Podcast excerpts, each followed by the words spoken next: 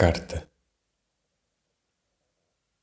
Assim soubesses tu compreender o teu dever de seres meramente o sonho de um sonhador, seres apenas o turíbulo da catedral dos devaneios, talhares os teus gestos como um sonho para que fossem apenas janelas abertas para paisagens novas da tua alma.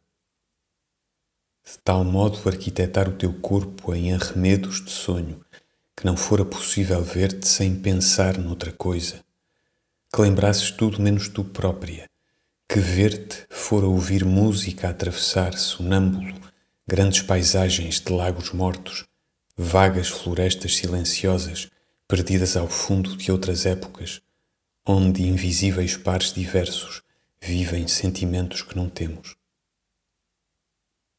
Eu não te quereria para nada senão para te não ter Queria que, sonhando eu e se tu aparecesses, eu pudesse imaginar-me ainda sonhando, nem te vendo, talvez, mas talvez reparando que o luar enchera de os lagos mortos e que ecos de canções ondeavam subitamente na grande floresta inexplícita, perdida em épocas impossíveis.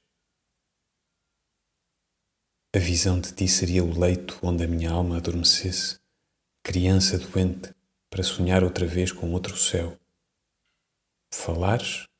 Sim, mas que ouvir-te fosse não te ouvir, mas ver grandes pontes ao luar, ligar as duas margens escuras do rio que vai ter ao ancião mar, onde as caravelas são novas para sempre.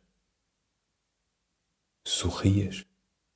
Eu não sabia disso, mas nos meus céus interiores andavam as estrelas. Olhavas-me dormindo. Eu não reparava nisso, mas no barco longínquo, cuja vela de sonho ia sob o luar, passando longínquo as marinhas.